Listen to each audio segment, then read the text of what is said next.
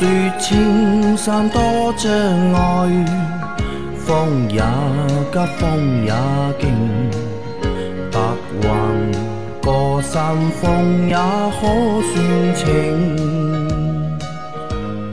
莫说水中多变幻，水也养车修车乐趣多，开车用车没烦恼。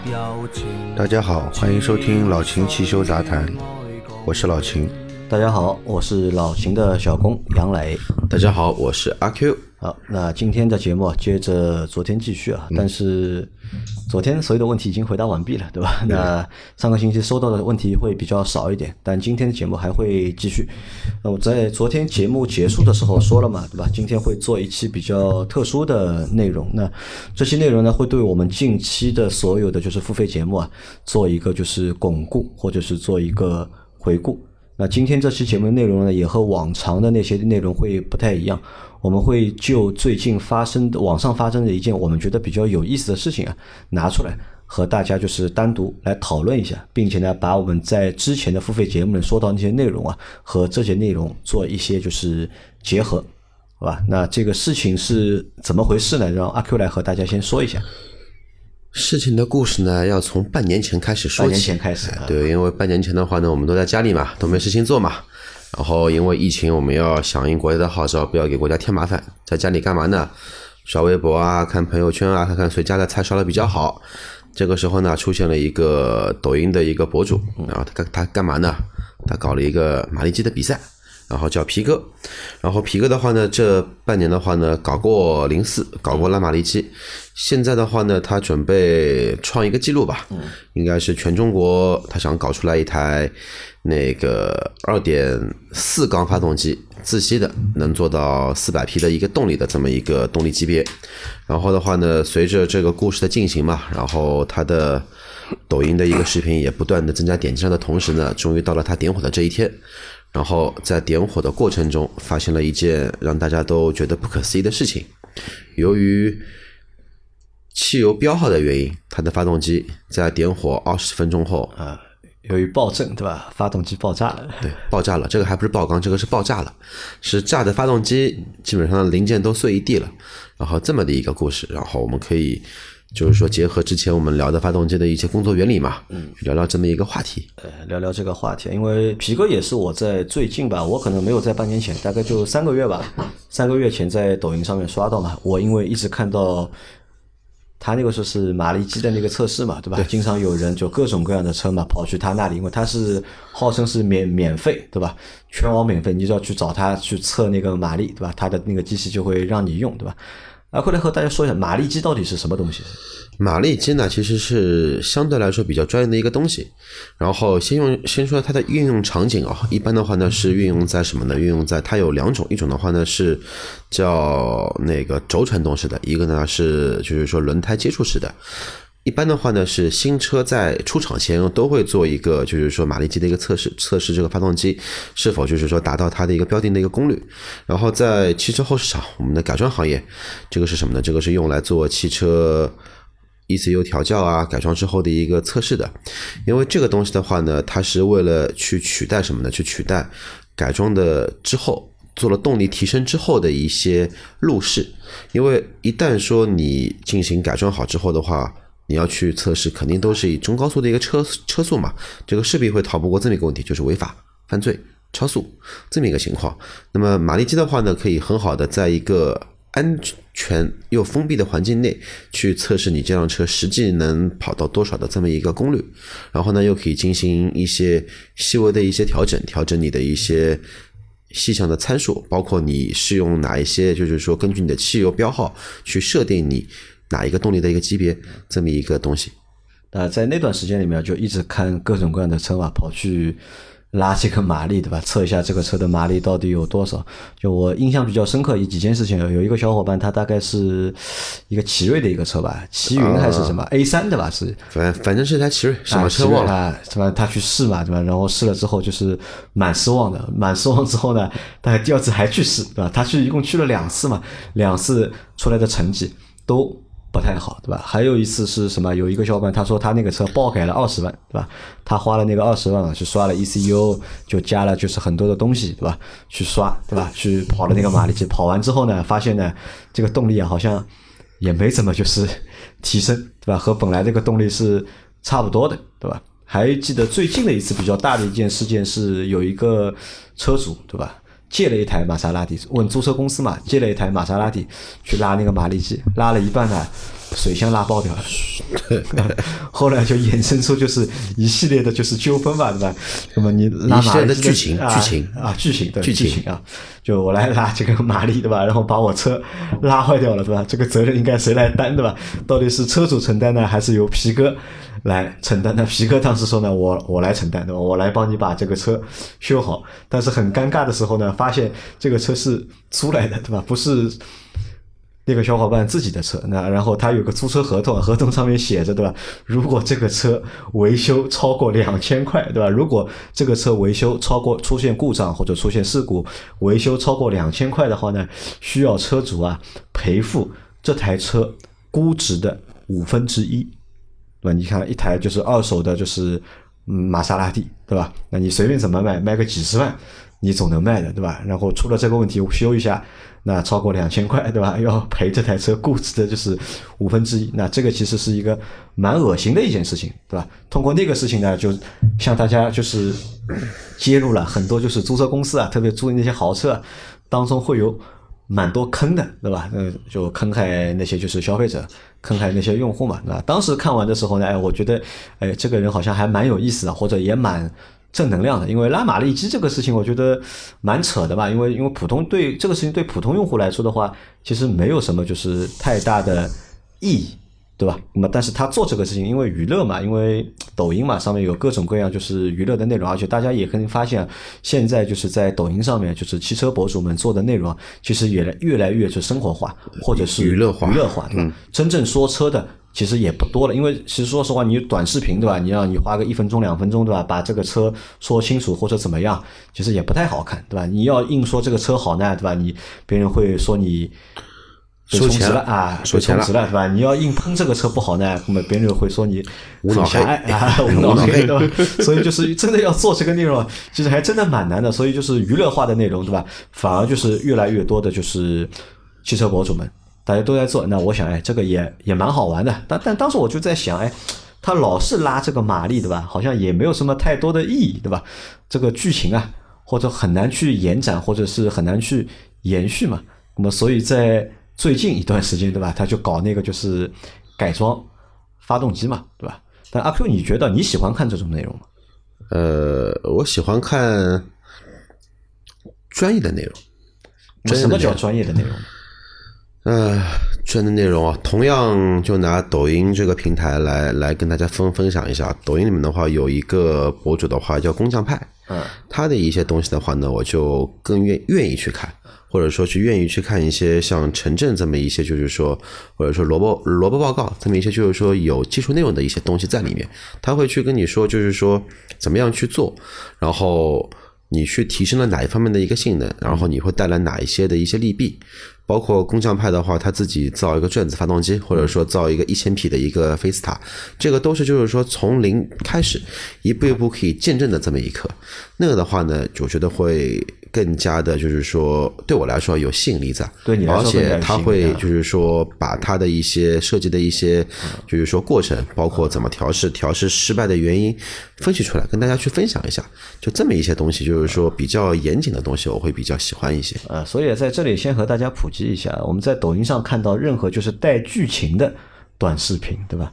带剧情的短视频，那其实都是剧情需要。啊，都是剧情需要，对吧？都是剧情需要，并不是说天天有那么多好玩的事情，对吧？可以让你拍成故事，这个是没有的，对吧？都是为了让博大家一笑，或者是呃博主们为了流量，对吧？或者为了各种各样的原因嘛，就是。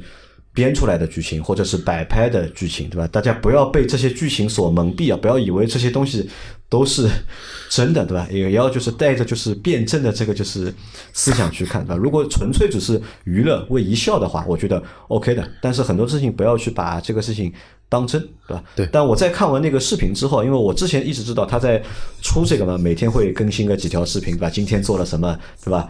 明天做了什么，第二天我又做了什么，对吧？我说我当时我在想，哎，把一个二点四的这个就是排量的一个四缸发动机，对吧？变成四百匹，因为当时我也没有什么概念，到底这个东西到底能够成功还是不能够成功。但是我觉得呢，大概率呢是不能成功。当时只是在想，对吧？这个东西不能成功的话，就是会因为什么原因没有成功？但是最后他说嘛，是因为一个就是。他加了那个九十二号的那个汽油嘛，对吧？因为压缩比太高了，他把那个压缩比做到了十五，对吧？因为我们节目一直在说嘛，就是为什么要加那个高标号的汽油？因为压缩比越高，对吧？这个汽油啊，就是一定要用高标号的，不用高标号的话会有爆震啊。我之前对暴政是没有概念的，嗯，也没有认知的，那到底什么是暴政，对吧？哦，现在我知道了，哦，暴政是可以把就是发动机对吧搞爆炸的，对吧？这个是我我的一个认知啊，因为那个时候就是一直其实一直想问就是老秦的，对吧？一直想把这个事情给老秦来看一下，对吧？让老秦来分析分析，因为当时事情没有结束嘛，我们到上个星期录节目的时候，这个事情才有了一个就是失败的一个结局，嗯，对吧？那当时就给老秦看了这个东西嘛，那老秦其实也有很多他自己的想法，对吧？但是我们做这期节目其实并不是为了去抨击谁，对吧？只是想就发动机改装这件事情，因为我这一直在问老秦的一个问题，对吧？哎，一个其实，在付费节目里我也问过嘛，对吧？一个厂方做出来的一个发动机，对吧？在什么前提下，在做什么动改动下，可以提高它的这个就是功率，对吧？提升它的马力，提升它的扭矩，对吧？那么老秦其实一直和我说嘛，这是其实是一件非常难的事情，对的，对吧？基本上是很难，因为发动机现在就是越做越好，已经把这个就是压榨，其实压榨已经蛮厉害了，已经对吧？你要再去做去做提升的话，其实这是一件非常难的事情。在保证这个一定的使用寿命的情况下，已经基本上已经压到压榨到一个快到极限的程度了，对吧？至于你说在比赛的时候的那些发动机，是跟我们民用车上的发动机是完全不一样，它不讲有多长的使用寿命，只讲能够完赛，是吧？那么以前只要能完成一场比赛就可以了，现在可能是要坚持到一个赛季的结束，对吧？相对来说呢，要比以前的要求要高一点。高一点啊。对，那所以我就想做一期这样的节目啊，我们来聊一聊，就是把一个就是二点四对吧，四缸的发动机，然后它这个发动机原始的马力有多少？原始的话是一两百不到，一两百百九不到啊，两百多牛嘛，对吧？两百二十二牛。两百二十二牛是一个非常普通的一个就是二点四的一个自吸的发动机啊，要把它真的要把它改到四百匹，对吧？到底能改吗？呃，改嘛，你说理论上应该是说可以改得到的，嗯，可以改得到，但是难度很高，难度很高，难度很高，不不是那么简单的。呃，因为我之前不了解这个抖音上面，平时我也不刷抖音嘛。啊那天阿 Q 给我看了，是吧？这个抖音上面的，我我我觉得他那个工作的地方也比较简陋，嗯，是吧？那些工具啊，包括他的那些设备比较简陋，在这种条件下，如果你能够把这个发动机改到一个四百匹这个自然吸气的啊，还不不加涡轮，改到四百匹马力的话呢，的确很牛逼。但是我觉得它按照它的这样一个设备的情况以及场地的情况啊，很难做到。很难做到，对对吧？啊，好，那我们现在来讨论讨论啊，就是让老老秦和我们来就是上上课，对吧？如果这个事情给老秦给你做的话，对吧？嗯，给你个两点四的嗯发动机，对吧？让你改到四百匹，对吧？或者改到三百匹，对吧？那么应该是怎么改的？或者你的思路是怎么样的？四百匹呢，如果有这个要求要叫我把这个发动机改到四百匹呢，我肯定是拒绝的，你是拒绝的因为我知道现有的现有的这些设备是不可能完成这个任务的。啊？是因为你没有这个设备，没有，嗯，没有这个设备去完成这个任务。三百匹呢，可以动一下脑筋的，可以动一下脑筋应该问题不大的，对吧？可以达到的。这个四百匹基本上是不可能的。我们来聊一聊啊，这个就是发动机如果要改的话，这个思路到底是怎么样的？应该怎么做这个事情？因为我们之前已经聊过了，就是发动机的就是工作原理嘛，最好呢就是能够结合我们之前的几期的就是付费内容啊，对吧？我们来说一下这个发动机改的话，老秦会用一个什么样的一个思路和大家来上上课普及一下？呃，我们最简单的就是入手的话，就是在不做不做很大的改动上的情况下，我们首先对缸盖进行改造。为什么要改缸盖？啊、你你要知道啊，这个缸盖，你看啊，我们的发动机的那个进排气都是在缸盖上的，对吧？包括我们的燃烧室也是在缸盖上的，对吧？那么我们之前那个节目里面也讲过啊，怎样来提高一个发动机的一个输出功率，嗯，对吧？有有从几方面入手，一个是升高它的呃进气量，进气量，嗯对，吧？呃，其实升高进气量的目的是为了进了进更多的气，嗯，然后会提高压缩比嗯对吧？其实讲到底就是提高压缩比嘛，就是为了提高压缩比，就是为了提高压缩比嘛，对吧？那么获得更大的功率，还有要么就是什么呢？要么就是提高发动机的转速，我在高转速下获得大功率的输出，对吧？就就这两个方案嘛，对吧？那么首先你你要改造你的缸盖，那么从在没有大改的这几个情况下，怎么去改造你的缸盖呢？就是把进气道做打磨，进气道做打磨，对，进气道要做打磨啊。这个是把它打磨的宽一点嘛？进气道打磨是让进气道有的表面变得更光滑，做一个镜面的处理。嗯，啊，那么我吸在吸入空气的时候，基本上是不会产生涡流，对吧？那么进气的通道也就变宽了，对吧？那么进气阻力也变小了，那么进气量就提高了，对吧？那么除了这个减小阻力啊，提高进气量之外呢，我们还可以做一个什么事情呢？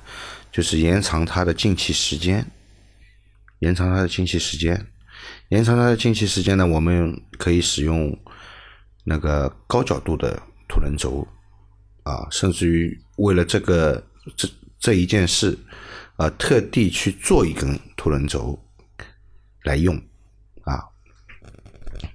那么增加了进气的时间，增加了进，减小了进气的阻力，对吧？呃，我觉得还应该可能要，阿 Q 你怎么看？是不是应该把那个进气门要扩大一点，对吧？进气门、排气门其实都要懂，都要懂。包括甚至于说你的那个叫气门弹簧也要懂，因为你肯定要去换一个，就是说强度更高的一个气门弹簧，对，然后级别更高的气门油封，甚至刚刚那个高角度凸轮有说了对吧？对，然后你要加上这一套东西之后，然后能可以就是说勉强的去去去支撑这个，就是说有四百匹的这么一个概念在，然后进排气凸轮轴还要用锻造，还不能用铸造，因为它铸造的话到了一定的转速嘛，它就上不上去了。对，这个是缸盖，就是缸头这一块的一个东西。缸盖部分必须这样改啊。那除了缸盖部分以外呢？那么动缸盖呢是相对来说比较简单的，嗯，再往下的话呢，这就复杂了。你前面说的这些动缸盖这部分的东西啊，嗯，自己有办法做吧？呃，手工有办法搞定吧？这些有办法搞，有办法搞，但是凸轮轴你自己是造不出来的，你可能是要找相关的一些单位，对吧？或者是有这个有这些设备的人家帮你加工一根，啊，帮你加工一根这高角度的凸轮轴。那阿 Q 刚刚也说了，锻造的应该是做不了，可能要呃铸造的做不了，可能要做锻造的。那么在这样高的压缩比下面呢，这样高的压缩比下面，这个可能活塞也会受不了，那么你可能需要换一个锻造的活塞。锻造的活塞，对，而不是铸造的活塞，要换一个锻造的活塞，对吧？如果还想往上提升马力的话，那么发动机下半部你也要动，下半部部分动哪些东西？首先是扩缸，你把它的缸径扩大，缸径扩大了以后呢，因为我们说到改装嘛，就不是限制你在两点四的排量了，啊，扩缸的话就排量就会变掉了，对吧？排排量就升高了，那么动力也会增大，对吧？那么扩缸以后呢，你你你的活塞也要同样的掉也要换啊，很更大的换而且更大的这个活塞塞是要换定制的了，对的，定制的活塞的费用就不是一点半点了。对的。那么如果再往下改的话呢，你因为我扩扩缸了以后呢，排量是上升了。那么如果我缩短活塞的行程，那曲轴也要改了，对吧？如果我缩短了活塞的行程的情况下呢，有可能我扩缸了以后，我缩短了活塞行程，可能达不到。比方说，我本来两点四的排量变成两点六了，甚至于两点七，对吧？但是我把活塞行程缩短了以后呢，它可能的排量又回到两点五，对吧？没有那么高，没有那么大的排量，是不是不划算呢？不一定的。那我缩短了活塞的行程以后，我可以提高发动机的转速了。那我可以在高转速下实现大功率的输出。除了这些以外呢？我觉得在不加涡轮的情况下，嗯，能动的都动到了吧？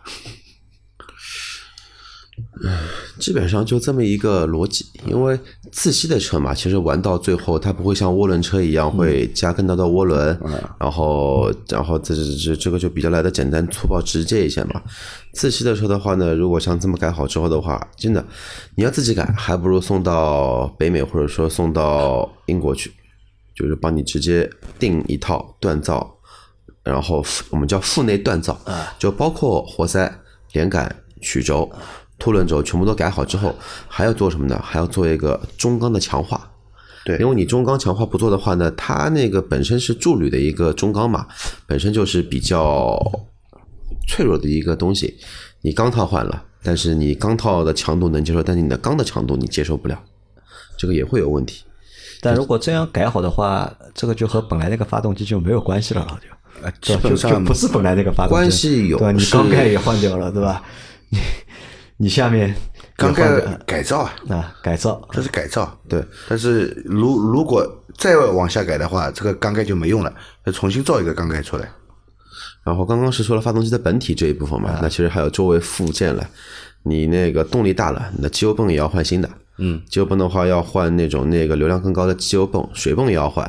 发发电机的话可以不用换，然后的话你的进气歧管这一块的话也要做一个，就是说做一个进气歧管肯定要改的。做一个定制。对的然后按照现在有的一些资料来看啊，就是说，如果是要把本田的自吸做到极致的话，我们先不谈多少多少批啊，北美那边的话有比较多的几套方案，基本上的话呢都是上，就是说就是没有我们所谓的空滤了，然后就是什么呢？就是四个直喉。直喉什么概念？就是把我们的，因为它改的这个发动机的话，还不是缸内直喷，还是多点喷喷射的，就把进气气气管到那个空滤节气门这一块全部都裁掉，就没有任何的过过滤的情况下，把四个单独的节气门装在它的进气气管上面，那就缩短它的一个行程嘛。嗯。然后的话呢，就是说提高它的一个进气的一个效率。然后的话呢，会把什么呢？会把我们就传统的民用车上面的一些针对于降低油耗用的一些功能，比如说进排气 VVT，然后比如说一些那个等等的一些东西，把它全部都给拆掉，因为它只追求马力嘛，不追求低扭的话，就拆掉那个进排气可变之后，我只要高端的动力就就可以了。这么一套下来，那理论上有可能可以达到四百匹的这么一个动力，但是问题又来了，就是说你的投入的价值跟你的产出是不是成正比？第二的话呢，就是说你的这个一些材料，因为曲轴也好，那个凸轮轴也好，你的锻锻造好之后，是否跟你的定制的活塞跟那个连杆是否有匹配，也是一个问题。也是一个问题，就等于重新造一个发动机了，对对吧？其实比造个发动机来的更加要就没有这么的复杂，但是也不亚于造一个发动机出来。那程序要改吗？像这种车子的话，就不是改程序了。嗯呃，我们就是说改装界的话呢，有一种叫什么呢？叫刷 ECU 啊对啊还有一种的话呢叫外挂。外挂的话呢，就是再往上的话呢，因为外挂它只是说挂了什么呢？挂了就是说你的那个那个动力跟变速器的这一部分。然后还有一种的话呢，是三用的叫全取代式电脑，它可以把你所有的信息、电路、电脑板，甚至于说一些空调出风口，帮你全部都进行一个管理化。那这一套东西上去又是另外一个级别了。然后你发动机就算有四百匹马力之后，你变速箱的传递是不是要做加压加强？你所有的离合器，甚至于说你的分离这种波差，然后变速箱的里面的那个叫那个那个齿轮都要做强强化，你不然你发动机 OK 了，变速箱一一一挂档，离合器一弹，直接废掉。这其实是个很复杂的一个很大的一个工程工程，对对吧？那老钱，我问你啊，就是如果让你改的话，对吧？就是我我们不说四百匹，对吧？嗯，就是把它往这个马力往上升的话，嗯，这个需要多少钱和多少时间？需要多少钱？现在还不知道，嗯，因为你到实际要发生的这些费用都不好说，对吧？比方说你要去定制一个锻造的活塞，定制定制锻造的凸轮轴、高角度凸轮轴，对吧？你还要去可能你要扩大气门的话，嗯，你还要去定制气门。这个定制的东西你怎么知道什么价钱呢？只有跟人家说了要你你提的要求，人家再报价给你，对吧？我给你做出来要什么价钱？而且为什么就是说，在于就是说汽车动力提升领域，为什么说涡轮车比那个自吸车的成本更低呢？我同样的一台 2.0T 的涡涡轮，我比如说从原厂200匹主流动力嘛，改到400匹，我花的成本的话呢，大概也就顶多在十三四万、十五万左右。我们拿大众系的来做一个举例啊，一一八八八，差不多的话呢，花到十三到十五左右。任何一个品牌都可以上到轮上四百匹马力这么一个动力，但是自吸的话，你要从两百匹的动力改造成四百匹的一个动力，你要花的钱翻几倍都不止。对，那这个事情的意义在哪里呢？意义在，我要做第一个吃螃蟹的人。第一个，至于这个螃蟹是哪里的蟹，是死蟹还是烂烂蟹，还是这个蟹是一张纸上面画出来的，这个就不知道了。这个就不知道。讲到底，意义在我要牛逼，你要牛逼啊！对，我要做别人做不到的事，别人或者别人能做到，但是很难做成的事。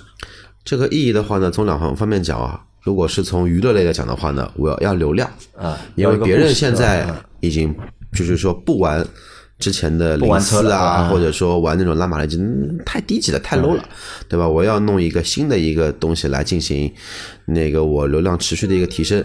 那如果说从另外一个角度来说，我真的说是某一个比赛需要这么一个发动机，那换换成是我的话，我口我我我口嗨一下，那可能说我就会直接去，比如说北美或者说英国去去定制这一套自吸的一套动力总成，因为现在的话呢，像考斯沃斯的话有这么一套动力总成可以做提供，基本上的话能做到个自吸做到三百匹大一点，然后再配合一些比较轻量化的车身变速箱。